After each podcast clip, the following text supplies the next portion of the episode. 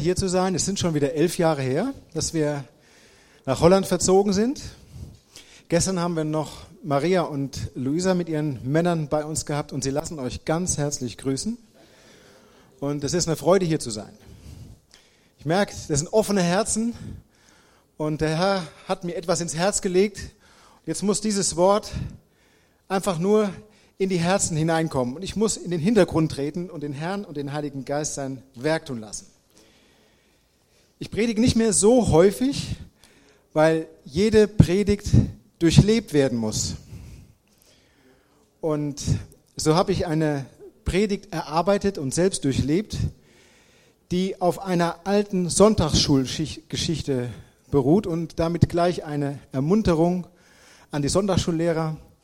Das, was in die Herzen gepflanzt wird, das geht mit dir, bis du älter wirst und bis du bis du groß und erwachsen bist und irgendwann merkst du, du brauchst dieses Wort Gottes. Ich habe äh, bei meiner alten Firma, wegen der ich auch hier die Stadt Aachen verlassen habe, 28, 29 Jahre gearbeitet. Und ich weiß noch, wie ich in Holland ankam und da war ein tolles Gebäude und ich betete, Herr, hier möchte ich bleiben bis zur Rente. Es war alles so schön, es war groß, neu, Technologie, aber der Herr hatte andere Pläne. Und so passierte mir das, was, ja, es ist nicht, ich habe mir das, hab das nachgelesen, was wirklich einschneidend ist, gerade für Männer, die über 50 sind. Du wirst damit konfrontiert, deine Stelle verfällt, du musst einen neuen Job suchen. Und das war der Albtraum, den ich versuchte zu vermeiden, mich durch immer mehr Fortbildung zu vermeiden, dass du mit über 50 auf der Straße stehst. Und es passierte. Der Herr hat uns kurz bevor das angekündigt wurde noch ein, ein besonderes Wort gegeben, was uns durch das ganze Jahr 2017 getragen hat. Aus Psalm 34, ich glaube, ich habe hier auch darüber gesprochen. Taste and see. Schmecket und sehet, wie gut der Herr ist. Und das musste ich durch, mussten wir durchleben. Und da gibt es viel zu erzählen. Und dann ging es ungefähr ein Jahr gut. Und danach stand ich wieder vor der Frage, der Vertrag konnte nicht verlängert werden. Herr, wie geht's weiter? Aber ich hatte gelernt durch den Sturm, der Glaube war etwas stärker geworden. Und so bin ich in, äh, im Juni bei einer neuen, habe ich eine neue Stelle bekommen in, in der Nähe, in Eindhoven. Und ähm, ist allerdings eine ganz andere Art zu arbeiten. Es ist an einer Fabrik, wo ich dann einen Qualitätsauftrag habe, Qualitätsmanagementaufgabe. Aber alles neu. Ich kannte keinen einzigen Menschen, eine ganz andere Kultur, andere ja, Sprache und ich fuhr da so auf meinem Fahrrad auf diese neue Firma zu und ich hörte mit meinem Kopfhörer eine Bibelgeschichte und da kam die Geschichte von Jericho. Und ich hörte mir die Geschichte von Jericho an. Und da dachte ich, das ist meine Geschichte. Eine Stadt von Mauern umgeben und ich muss irgendwie Eingang finden. Irgendwie muss ich mich in die Herzen der Menschen hineinarbeiten. Und was musste das Volk Israel damals tun? Um die Stadt herumziehen und musste auf eine ganz spezielle Weise die Stadt erobern. Gott hatte einen perfekten Plan. Wenn wir jetzt die, die erste äh, Schiene einen perfekten Plan für geistlichen Sieg. Und ich habe diese Predigt nicht nur im Internet gegoogelt, sondern ich habe diese Predigt erlebt. Und deswegen möchte ich euch etwas Ermutigung mitgeben. Vielleicht steht ihr auch vor einer Situation, vor einer Mauer, vor einer Wand, und habe die Frage, Gott, Herr, bist du für mich oder bist du gegen mich? Diese Frage hatte der Josua auch. Er hatte den, einen Besuch bekommen von einem Engel in Josua 5 und Josua 6. Ich möchte einige Stellen kurz zum Einstimmen vorlesen. Aber ich will beginnen mit meinem Lieblingsvers. Echt mein Lieblingsvers einer der Verse, der so schön formuliert ist, dass ich meine alte Elberfelder Bibel gar nicht abgeben will. Mein Lieblingsvers, Josua 3, Vers 11, da steht, siehe die Lade des Bundes des Herrn der ganzen Erde zieht vor euch her in den Jordan. Siehe, viermal Genitiv, siehe die Lade des Bundes des Herrn der ganzen Erde zieht vor euch her in den Jordan. Herr der ganzen Erde habe ich mir blau unterstrichen. Das ist so wichtig. Das Volk Israel war aus der Wüste gekommen. Wie viel hatten es überlebt? Aus Ägypten, sagen wir, war nicht mehr viel übrig geblieben. Zwei auf zwei Millionen vielleicht oder auf anderthalb Millionen. Die meisten älteren Leute waren in der Wüste gestorben, hatten 40 Jahre von Cornflakes gelebt. Das war das Manna, was auf die Erde kam, was sie jeden mal aufsammeln mussten. Es schmeckte so ungefähr wie Cornflakes. 40 Jahre lang könnt ihr euch das vorstellen, als Suppe, als Brot, als Müsli-Riegel, als was weiß ich, Fleischersatz, keine Ahnung, Cornflakes. 40 Jahre lang. Und sie hatten Schlangen erlebt und sie hatten Hitze und Hunger und Durst erlebt. Und jetzt kommen sie an, einen, an das Ziel ihrer Reise. Das gelobte Land.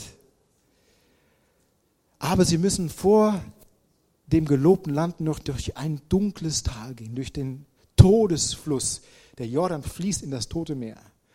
Sie müssen durch diesen Jordanfluss. Er ist über die Ufer getreten, es ist Erntezeit und alles steht unter Wasser und sie gucken sich das an. Wie um alles in der Welt sollen wir in das gelobte Land kommen?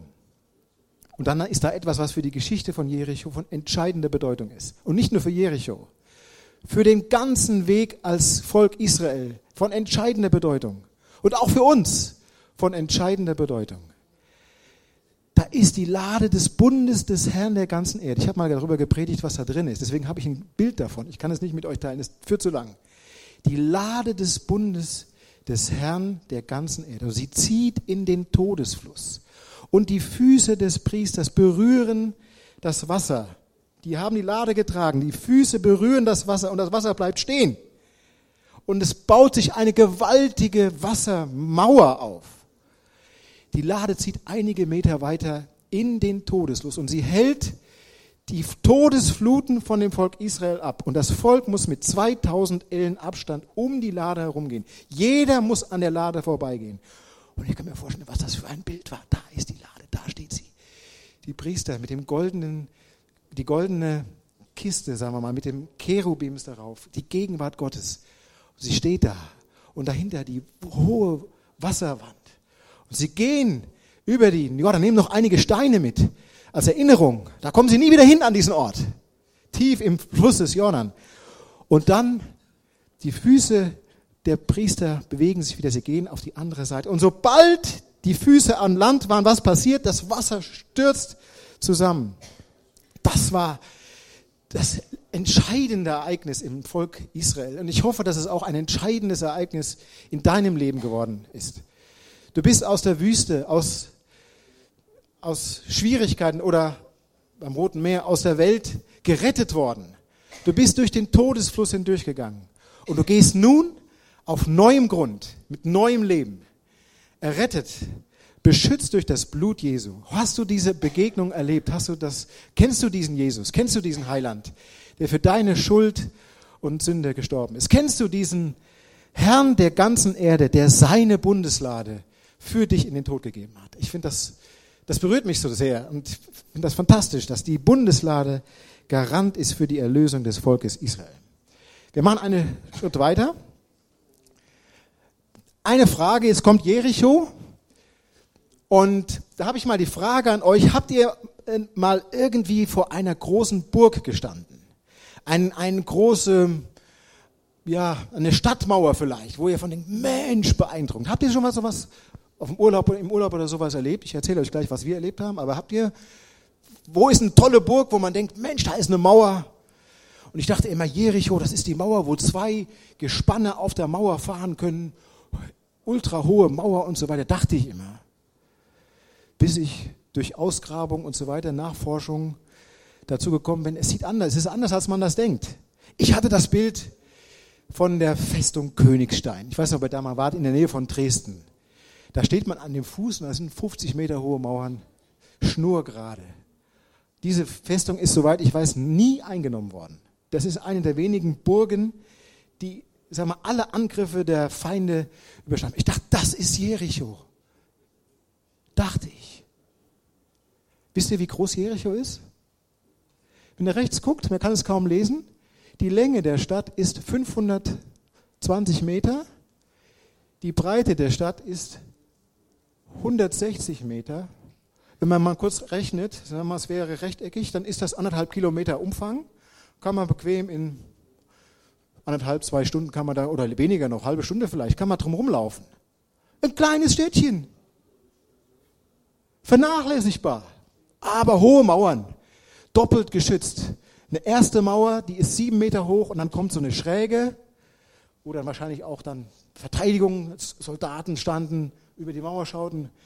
Und danach kommt eine noch höhere Mauer, elf Meter hoch ist die Mauer, die zweite Schutzmauer. Und wenn man so, so schaut, da sind die Häuser nochmal gezeichnet, eine verhältnismäßig kleine Stadt. So als Beispiel Ikea oder sowas, so die, die, die Größe ungefähr. Liegt in einem Tal, heute liegt Jericho 250 Meter unter dem Meeresspiegel und ist die älteste Stadt der Welt, 11.000 Jahre alt. Fantastisch. Die Ausgrabungen haben äh, ergeben, dass da tatsächlich Mauern waren, die umgefallen sind. Also auch das ein wunderbares, ein wunderbarer Beweis dafür, dass die Bibel recht hat. Wir gehen weiter. Das ist die, die Mauer in Jericho und wir lesen dazu aus Josua 5 einen ersten, ein paar Versen, nur es ist zu lang die Geschichte, aber nur kurz.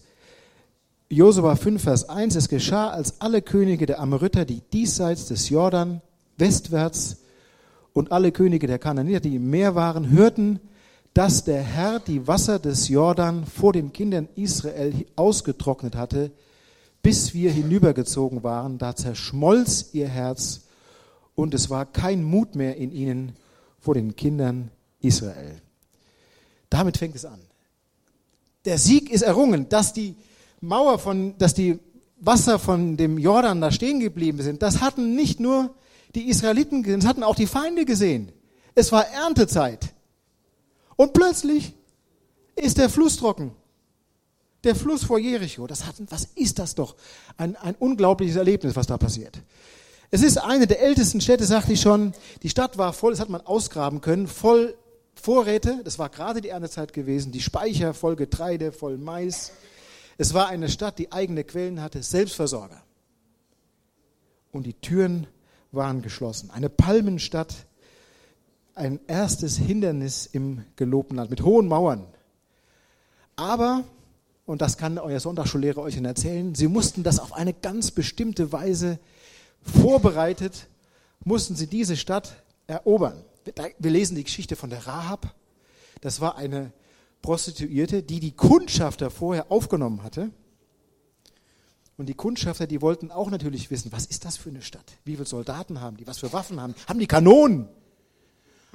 Und die, und die Kundschafter werden aufgenommen von der Rahab und oben auf dem Dach versteckt. Sie werden gesucht. Und dann sagt Rahab, ich glaube, wisst ihr, ihr lieben Kundschafter, das ganze Volk ist in Angst vor euch. Wir wissen noch, wie das damals bei dem Roten Meer war. Die Geschichte hat sich rumgesprochen und wie ihr die Könige da äh, besiegt habt, das hat sich rumgesprochen und wir haben alle Angst. Und verschont mich, wenn ihr hier reinkommt. Ihr werdet hier gewinnen, ihr werdet unsere Stadt erobern. Verschont mich, habt Gnade mit mir. Und die Kundschafter versprechen das und sagen, Rahab, alle Leute, die zu dir ins Haus kommen, die werden diesen Angriff überleben. Aber dazu brauchst du ein Zeichen hänge ein rotes Seil aus dem Fenster. Sobald wir kommen, sobald wir anrücken, werden wir das rote Seil sehen, die rote Karmesinschnur und wir werden wissen, da ist Gnade vorgesehen. Dieses Haus wird verschont, dieses Haus wird nicht zerstört werden. Und alle, die dann in dem Haus sind, die werden gerettet sein, die werden geschützt sein. Wisst ihr, dass dieses Haus gefunden ist bei den Ausgrabungen. Man hat gefunden, dass ein Stück der Mauer nicht eingestürzt ist. Ich finde das fantastisch. Das ist die Rahab. Dann kommt das Treffen mit dem Engel des Herrn, das lesen wir gleich noch. Und dann die, der Auftrag an Josua, die Beute von Jericho gehört nur Gott. Das kommt in den Schatz. Alles andere muss verbannt werden. Wir können es uns heute kaum vorstellen. Aber die Beute gehört ganz dem Herrn. Und wer, das wieder, wer die Stadt wieder aufbauen will, der muss das teuer bezahlen. Mit seinem Erstgeborenen wird er den, den Fundament legen und mit seinem letzten wird er bezahlen, dass die Tore wieder eingesetzt werden. Und das passierte 100 Jahre später. Einer dachte, weißt du was, so eine schöne Stadt, so ein tolles Land, ich baue es wieder auf. Und er bezahlte mit dem Tod seines Erstgeborenen und mit seinem Letztgeborenen. Das war die Geschichte von Jericho. Wir sehen ganz oft sieben Tage, sieben Mal, sieben Posaunen, sieben Priester. Und deswegen der Titel von der Predigt, der perfekte Plan. Sieben ist die Zahl der Vollkommenheit. Der perfekte Plan Gottes für geistlichen Sieg. Wir lesen aus Josua 6 die Geschichte, die mich, äh, Vers 5, Josua 5, äh, Entschuldigung, Josua 5, die Geschichte, die mich so getroffen hat, die mich so berührt hat, als ich die hörte. Josua 5, Vers 13, und es geschah, als Josua bei Jericho war, da erhob er seine Augen auf und sah, und siehe, ein Mann stand vor ihm und sein Schwert gezückt in seiner Hand. Und Josua ging auf ihn zu und sprach zu ihm, bist du für uns oder bist du für unsere Feinde? Antwort, was hättest du erwartet? Die Frage, die wir oft Gott auch stellen, Herr, wir stehen vor, Jericho, hohe Mauern, wir kommen nicht weiter. Herr, bist du für uns oder bist du für unsere Feinde? Wie oft haben wir nicht diese Frage gehabt? Herr, gib uns ein Zeichen. Bist du für uns oder bist du für unsere Feinde? Die Antwort ist falsche Frage, Josua. Falsche Frage. Die Antwort ist nein. Bist du für uns oder bist du für unsere Feinde? Nein. Sondern als der Oberste des Heeres des Herrn bin ich jetzt gekommen. Da fiel Josua auf sein Angesicht zur Erde und huldigte ihm und sprach zu ihm, was redet mein Herr zu seinem Knecht? Und der Oberste des Heeres des Herrn sprach zu dem Herrn, zu Josua, ziehe deinen Schuh aus von deinem Fuß, denn der Ort, auf dem du stehst, ist heilig. Und Josua tat so. Jericho hatte die Tore geschlossen und war verriegelt vor den Kindern Israel. Niemand ging aus, niemand ging ein. Und der Herr sprach zu Josua, sieh, ich habe Jericho und seinen König und die streitbaren Männer in, der in deine Hand gegeben. Und ihr sollt die Stadt umziehen, alle Kriegsleute, einmal rings um die Stadt her. So sollst du sechs Tage tun. Und sieben Priester sollen sieben Halbposaunen vor der Lade hertragen. Und am siebten Tag sollt ihr die Stadt siebenmal umziehen und die Priester sollen in die Posaunen stoßen. Und es soll geschehen, wenn man das Horn anhaltend bläst, wenn ihr den Schall der Posaune hört, so soll das ganze Volk ein großes Jubelgeschrei erheben. Die Mauer der Stadt wird an ihrer Stelle einstürzen. Das Volk soll hinaufsteigen, jeder gerade vor sich hin.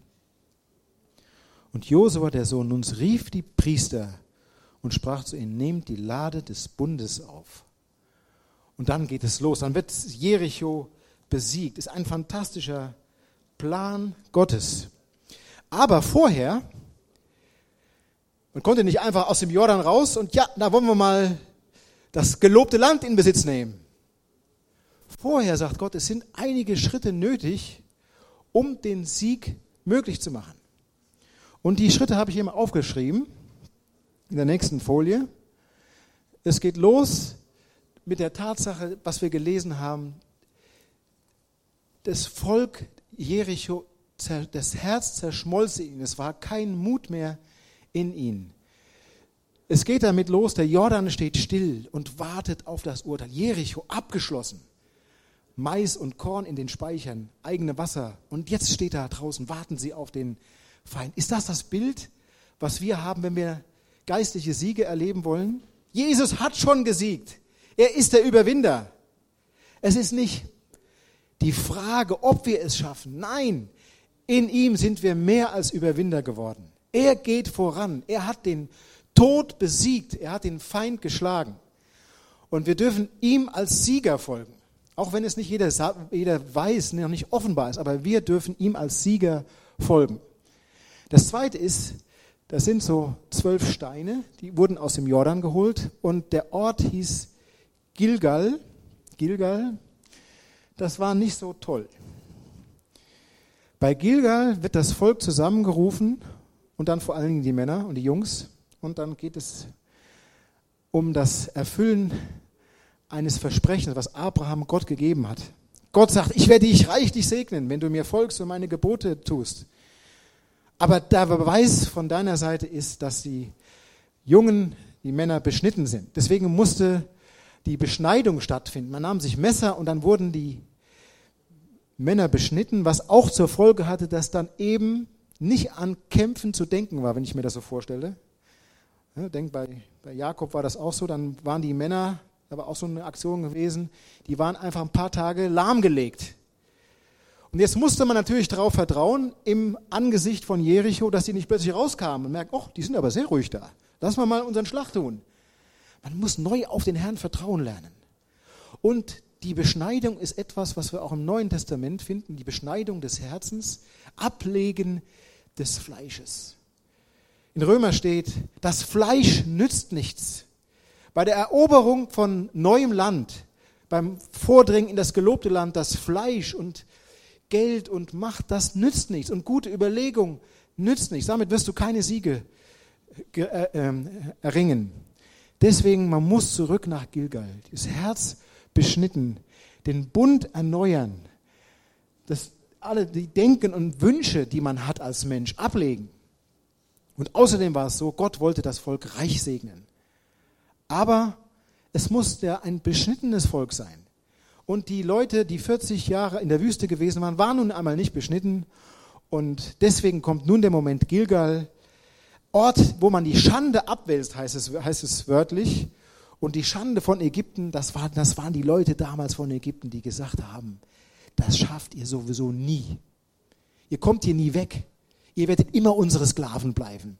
Das war die Schande von Ägypten. Und jetzt stehen sie auf der neuen Seite, auf dem gelobten Land. Und sie haben den Fuß darauf gesetzt. Das kann man vom Satellitenbild, konnte man das sehen, hätte man das sehen können. Sie haben ein ganz großes Gebiet in Form eines Fußes ausgehoben und abgeteilt. Das war der Fuß der Fußtritt in dem neuen Land, ganz, wo das ganze Volk quasi hineingehen konnte, in diesen großen, riesengroßen Fußabdruck. Sie standen in diesem Fußabdruck und sie erinnern sich an, dass alles mit Gott zusammen, mit seinen Verheißungen zu tun hat. Das zweite, dritte, was sie machen müssen, sie feiern das Passa.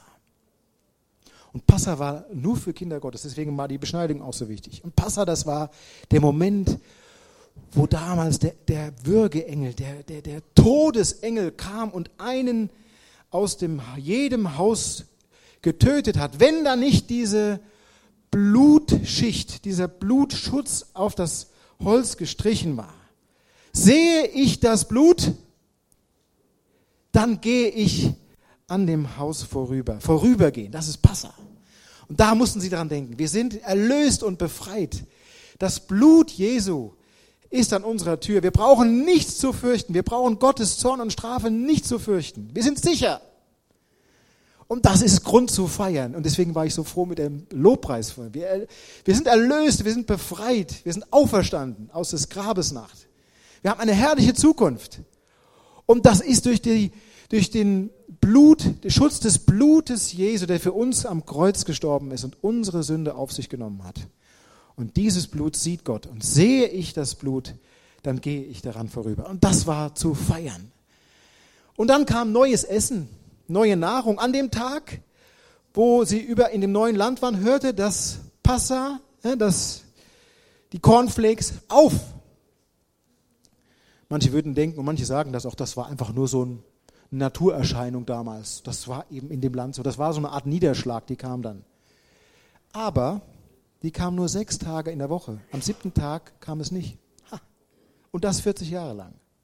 Das war ein gewaltiges Wunder, dass da immer diese göttliche Vorhersehung und der, Gött, die göttliche, der göttliche ähm, Segen war. Und der hörte jetzt auf. Ab jetzt war es selbst sammeln. Aber das war nicht schwer, denn es war Erntezeit. Und sie sahen diese Trauben, die damals die Kundschafter an, an Stöcken getragen haben. Man kann es nicht so gut sehen ein, eine riesige Stange und da hing eine Traube bis zum Boden mit Wahnsinn, unglaublich, was für Früchte in dem Land. Und sie hatten das Volk ja den Mund wässrig gemacht. Aber es gab eine kleine Fußnote. Es gibt Riesen in dem Land und es gibt befestigte Städte und da waren sie jetzt. Aber neues Land. Es war, sie konnten schmecken, dass Gott treu war, dass er seine Verheißung erfüllt hat. Jetzt stehen wir in dem neuen Land. Vor 40 Jahren haben wir die Trauben gesehen. Hier sind sie. Probier es. Nimm von dem Honig und von dem Milch, von der Milch, die hier fließt. Gott ist treu, seine Verheißung ist treu. Lassen wir uns dürfen, dürfen wir uns auch heute wieder daran erinnern. Auch in den Liedern haben wir uns daran erinnert. Er bleibt treu. Und so war meine persönliche Glaubensgeschichte diese Frucht, die ich dann sehen durfte in Anfang 2018. Taste and see. Schmecket und sehet. Und ich dachte, ich werde jetzt Trauben kriegen und ich werde alles mögliche tolle Sachen kriegen. Aber die Geschichte hat sich weiterentwickelt. Und jetzt stehe ich und sehe, stehe und sehe von Schmecket und sehet nach stehet und sehet die Rettung des Herrn. Und das ist meine Ermutigung für euch. Nächste äh, Seite, das war die Vorbereitung. Und dann kommt, es ist der Kampf des Herrn. Er ist es, der für uns streitet. Und wir werden still sein. Wir gehen mit Jesus. Nicht, dass er immer mit uns dann, wir nehmen ihn überall hin mit. Wir wollen mit ihm gehen. Und so ist die Frage, bist du für uns oder bist du für unsere Feinde? die wird beantwortet mit, ich bin der Engel des Herrn, der Oberste der, des Heeres des Herrn. Und ich bin überzeugt, das ist der Herr Jesus selbst. Im Alten Testament gibt es so hier und da Momente, wo Jesus Christus, der ewige Gott, der kam in das Fleisch, der schon daher war, der schon da war. Er kam in das Seine, er kam und wurde Mensch. Er war vorher schon da. Er war Sohn Gottes. Er war Engel des Herrn und er hatte alle Macht. Der Engel des Herrn, schaut euch mal das Bild an, hat mich beeindruckt. Was für eine Erscheinung muss das gewesen sein? Und das ist nur menschlich gedacht. Was für eine Erscheinung. Der Engel des Herrn. Und er sagt, ich bin der Oberste der Herrscharen des Himmels. Was muss ich tun? sagt der Josua. Der Ort ist heilig an, auf dem ich stehe. Ich ziehe meine Schuhe aus. Was muss ich tun? Wo soll ich hingehen? Er gibt ihm die Ehre. Und er vertraut ihm. Er sagt nicht, ach guck mal, ich habe so überlegt, liebe Engel des Herrn, was wir hier am besten machen können. Sollen wir hier Schutzwelle aufbauen? Sollen wir Ramböcke machen? Wie sollen wir hier reingehen? Keine Strategiediskussion. Der Engel des Herrn bestimmt, es ist sein Kampf. Es ist sein Sieg. Und wir dürfen stehen und sehen und wir dürfen stille sein. Josua ging auf ihn zu. Wir haben das gelesen. Und dann ein praktisches Beispiel auch, wie ich das selbst erlebt habe. Ja, der Engel des Herrn ist nicht so auf, der, auf dem Fahrradweg vor mir aufgetaucht und hat, ich musste absteigen, das nicht. Aber ich hörte eine, eine, eine, eine Bibelstelle, durch sein Wort hat er zu mir geredet. Und es ist eine Stelle, die man ganz einfach überliest, wenn man so an der Bibel lese, ist, aber die hat mich in dem Moment so auf meinem persönlichen Weg nach Jericho, die hat mich so getroffen. Es ging um äh, das Volk Israel und so weiter. Und dann stand da in Vers 5, Römer 9, Vers 5, aus welchem der dem Fleisch nach der Christus ist, welcher über allem ist, Gott, gepriesen in Ewigkeit. Amen. Und das war für mich wie eine Begegnung mit dem Engel des Herrn. Und ich fuhr auf mein Jericho zu. Die, die Firma, wo ich arbeite, ist ungefähr so groß. 500 mal 250. Das ist wirklich Jericho. Und die Mauern hatte ich vor mir. Ich wusste nicht, wie ich reinkommen. Und ich fahre auf Jericho zu und ich höre diese Stimme. Warum machst du dir solche Sorgen? Es ist doch der Kampf des Herrn. Der Christus, der über allem ist über allen Menschen, über allen Umständen, über allen Zeiten, der über allem ist. Gott, gepriesen in Ewigkeit. Amen, so sei es. Das hat mich so gepackt. Und da habe ich dem Herrn gedankt. Und jetzt noch vor kurzem, noch nicht so lange, fahre ich wieder auf mein Jericho zu und da sehe ich einen Regenbogen stehen. Das war wohl so ungefähr die Richtung. Und da bin ich abgestiegen, habe ich ein Bild gemacht von dem Regenbogen. Gottes Treue, Gottes Verheißung steht da über meinem Jericho. Ich möchte das mitgeben als Ermutigung. Vielleicht steht hier auch vor einem Jericho. Wir wollen mal weiter gucken. Vielleicht, vielleicht, das mein, mein Jericho ist eben eine neue Arbeitsstelle, wo ich so gerne einen Beitrag leisten möchte, anerkannt sein möchte, ja, reinkommen möchte. Aber vielleicht habt ihr andere Sachen. Vielleicht habt ihr ist dein Jericho Schuld oder Sünde, die, die, wo du immer wieder gegen kämpfst, wo du nicht von loskommst. Schuld und Sünde. Und es ist wie eine große Mauer, eine Wand. Du tastest dich um die Wand herum. Und du kommst nicht durch. Und du möchtest so gern, an der anderen Seite ist die Freude des Heils. Ich möchte auch so gern die Freude des Heils genießen.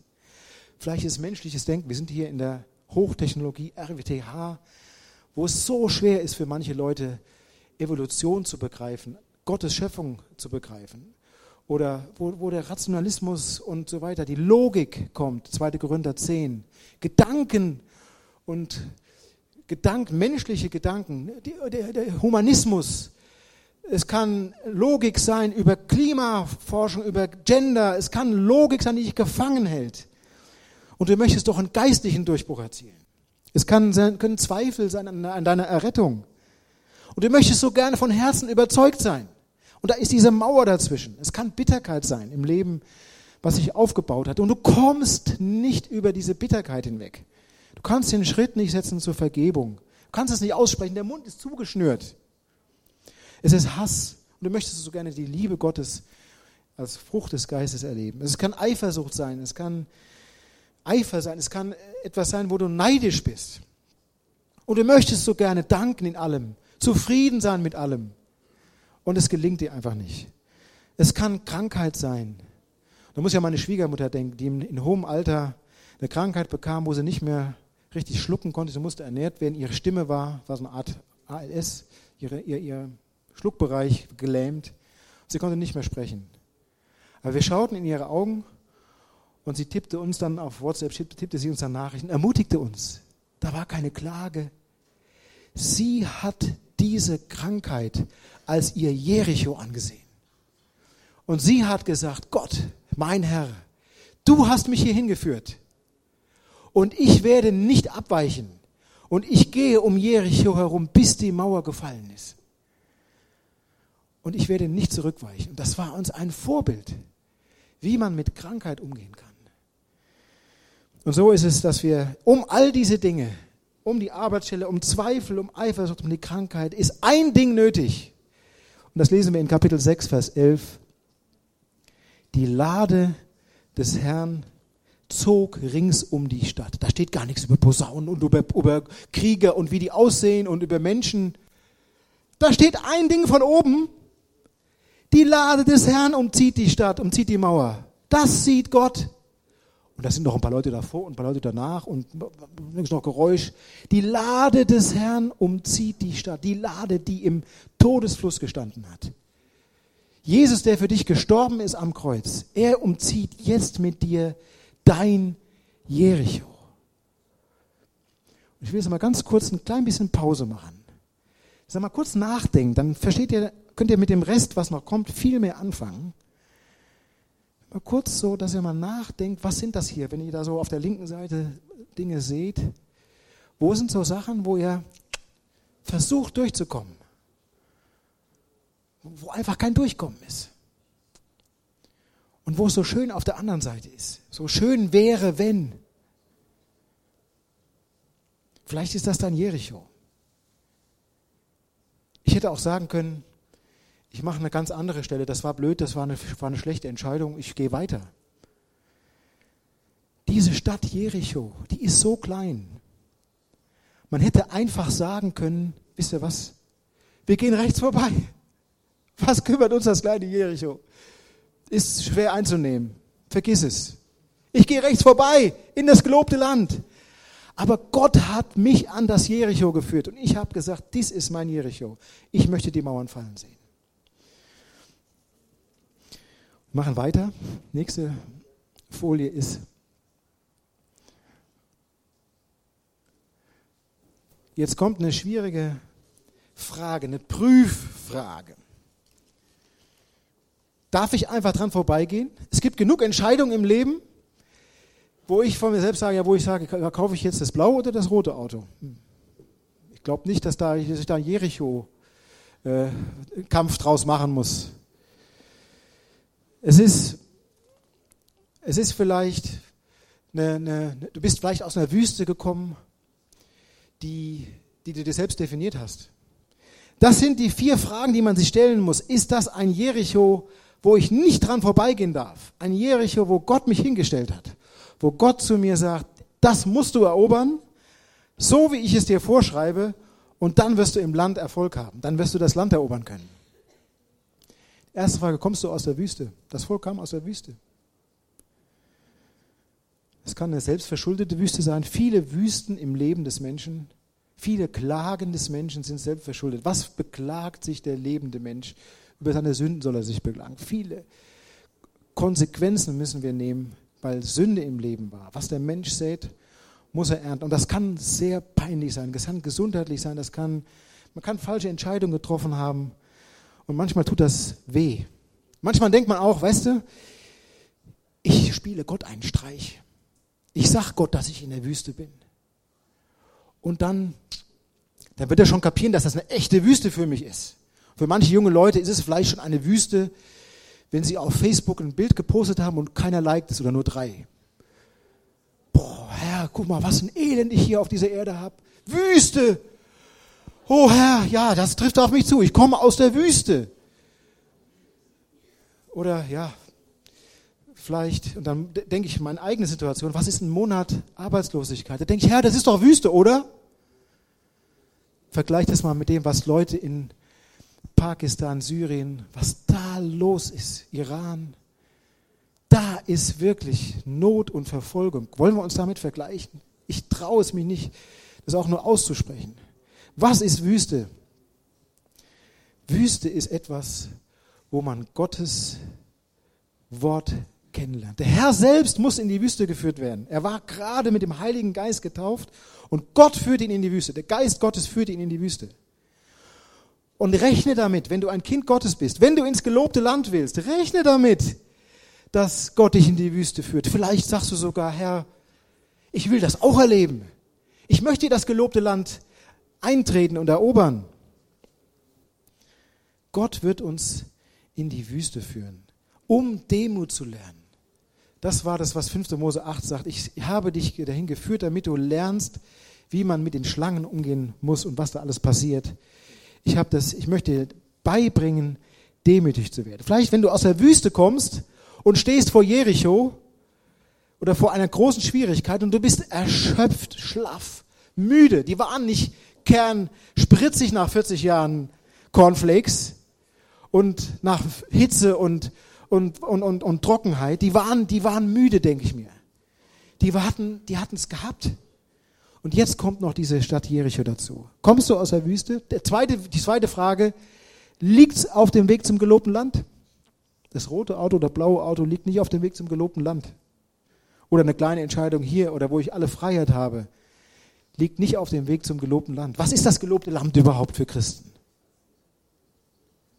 Ist das alles klappt und alles ist Freude und alles ist Sonnenschein und, und, und, und, und jeder, jede Entscheidung ist richtig und alles ist prima und ich bin geliebt und beliebt und mir geht's gut und ich bin gesund. Ist das gelobtes Land? Das gelobte Land für das Volk Israel war vor allen Dingen eins, Kampf. Keine einzige Stadt hat sich friedlich ergeben. Sie mussten immer wieder ran und immer wieder erobern. Und so müssen wir ganz vieles im Leben erobern. Aber es ist das gelobte Land, weil Gott dabei ist, weil Jesus dabei ist und weil es sein Kampf ist. Sein Streit, den wir mit ihm streiten können. Ich habe es versucht, in eine einfache Formel zu sein. Jesus kennen, das ist das gelobte Land. Himmel, wenn wir so an den Himmel denken, dann denken wir vielleicht an goldene Gassen und an Jaspis-Tore und an ein kristallenes Meer. Aber was wäre der Himmel ohne die Hauptsache? Wir sehen unsere Freunde, wir sehen unsere Oma und wir sehen Moses und wir können ein Gespräch mit, mit Petrus halten, freue ich mich drauf. Aber was wäre es ohne die Hauptsache? Was ist die Hauptsache im Himmel? Jesus, dein Freund, dein Erlöser, deiner Retter, mit dem du schon heute eine Beziehung eingehen darfst. Das ist das gelobte Land. Das ist das ewige Leben, dass sie dich, den wahren Gott, kennen, sagt Jesus. Das ist das ewige Leben. Das beginnt schon hier. Wir sind schon jetzt versetzt in die himmlischen Örter. Es wird sich gar nicht mehr so viel ändern. Der gleiche Jesus, der gleiche Gott. Es kommt mir kein fremder Gott entgegen, habe ich in meiner Jugend gesungen, denn er ist Gott und Vater mein. Wenn wir in den Himmel kommen, es kommt uns kein fremder Gott entgegen. Es kommt dir kein fremder Jesus entgegen. Ich hoffe, ich bete, dass keinem von euch ein fremder Jesus entgegenkommt. Dass er ihn jetzt schon kennenlernt. Ihn kennenlernt und mit ihm euch weiterentwickelt, mit ihm Gott verherrlichen wollt. Das war das einzige Sinnen und Trachten Jesu auf Erden, ihn Gott zu verherrlichen und den Glauben zu bewahren. Das ist Paulus' großer Wunsch. Ich habe gekämpft, um den Glauben zu bewahren und um anderen den Glauben vorzuleben. Das ist neues Land. Und so dürfen wir jedes einzelne Zimmer in unserem Leben, jede Gelegenheit, ob es Nachbarn, Beruf, Körper, Denken und so weiter ist, alles dürfen wir für Jesus erobern. Und er geht mit. Das ist die zweite Frage. Die dritte ist, erwartest du persönlichen Gewinn? Jericho war ein Kampf Gottes und es gibt nichts zu gewinnen. Es, gibt, es geht nicht um Gehalt, es geht nicht um Respekt, um Einfluss, um Zeit für Hobbys, es geht um Freundschaften. Da geht es nicht drum. Es geht darum, in das gelobte Land zu kommen, Jesus besser kennenzulernen und mit ihm zu leben und ihn zu erleben in allen Problemen und Schwierigkeiten des Lebens. Das ist die dritte Frage, eine Herzprüffrage.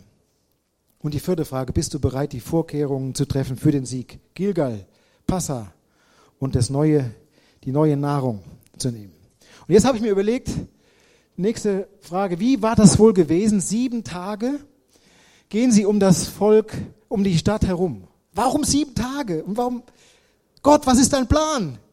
Nur herumlaufen um die Stadt. Ich kann mir so vorstellen, die Soldaten gingen ja drumherum am ersten Tag waren sie um die Stadt gelaufen und der Soldat, der, der Krieger, der kommt ins Zelt bei seiner, zu seiner Frau und was sagt die Frau? Na, wie war's? Was war, oh, erzähl doch mal. Ja, und da fängt er wirklich an zu murmeln und hm, muss ich an das alte Christopher Kirchenmauslied gehen, man die Alten von euch kennen das noch vielleicht. Das schaffen wir nie. Kann ich mir so vorstellen, am ersten Tag. Das schaffen wir nie. So ging es mir auch am ersten Tag. Übertragen gesehen. Was habe ich doch für schlaflose Nächte gehabt? Was habe ich doch für Dialoge mit mir selbst geführt, nachts wach geworden, dann sage ich ihm das, dann muss ich das vorbereiten, dann muss ich das unbedingt kennenlernen. Das schaffen wir nie am ersten Tag. Der zweite Tag, Sie müssen wieder aufstehen. Vielleicht wussten Sie es nicht einmal. Vielleicht wusste nur der Josua den, den ultimativen Plan. Wieder raus. Beim zweiten Tag Sie gucken vielleicht schon mal nach oben. Oh, da stehen da oben, vielleicht ist da ein Pfeil und Bogen auf sie gerichtet. Ich stelle mir so vor, Soldaten verteidigen ihre Stadt. Werden sie kämpfen? Kommen sie auf uns zu? Ich dachte so bei mir, werde ich jetzt irgendwie, wenn ich dann so spürte, da kommen so kleine Angriffe und Kritik, Kritik, werde ich jetzt abgesägt und was will der hier überhaupt und wollen wir den überhaupt halten? So habe ich das so selbst erlebt. Und da kommt der dritte Tag und man denkt, man guckt vielleicht, hier sind wir schon zum dritten Mal rumgelaufen und sie kommen nicht. Die Tür bleibt immer noch zu. Keiner, der runterspringt. Ich habe noch nichts. Hast du was gehört? Haben die was geschmissen oder was? Oder was geschossen oder so? Nee. Weißt du was? Die haben wahrscheinlich Angst. Da kommt so ein Stück, vielleicht so ein Stückchen positives Denken noch. Ah, das, das, das muss ich schaffen. Ich habe hier doch einen Auftrag und das, das, das wird schon gut gehen. Aber weiter wieder zurück, wieder zurück ins Zelt, am nächsten Morgen wieder bläst die Fanfare, aufstehen, erneut um Jericho ziehen. Vielleicht kommt dann sowas wie, ja, dass man die Angst dann, die dann immer noch da ist, dass man die vielleicht ein bisschen betäuben muss. Ich merke bei mir selbst, dass ich dann so anfange, ganz viele Nachrichten zu lesen. Man, manche gucken Netflix, manche machen, hängen sich auf die Couch und da ist so tief nagend unter dir ist was. Da ist so eine, so Gefühle, die, die, die nicht richtig die du nicht richtig benennen kannst, die nicht richtig rauskommen und die, ja, so eine Unsicherheit. Und dann versucht man, die, weil man gar nicht darüber nachdenken will, versucht man das zu betäuben. Oder man, man will mal eine Nacht drüber schlafen. Ähm, oder es kommt vielleicht so eine Ungeduld. Da, da ist schon doch so ein Riss. Ich hab dann, hast du das auch gesehen? Vielleicht sprachen sie miteinander. Und man denkt, ja, ich habe eine Idee, da in die Ecke. Aber es war so, sie sind um die Mauer herumgegangen, um die ganze Stadt. Sie haben festgestellt, es gibt nirgendwo einen Eingang, nicht mal einen Hintereingang, der schwach abgesichert ist. Wir haben keine Chance.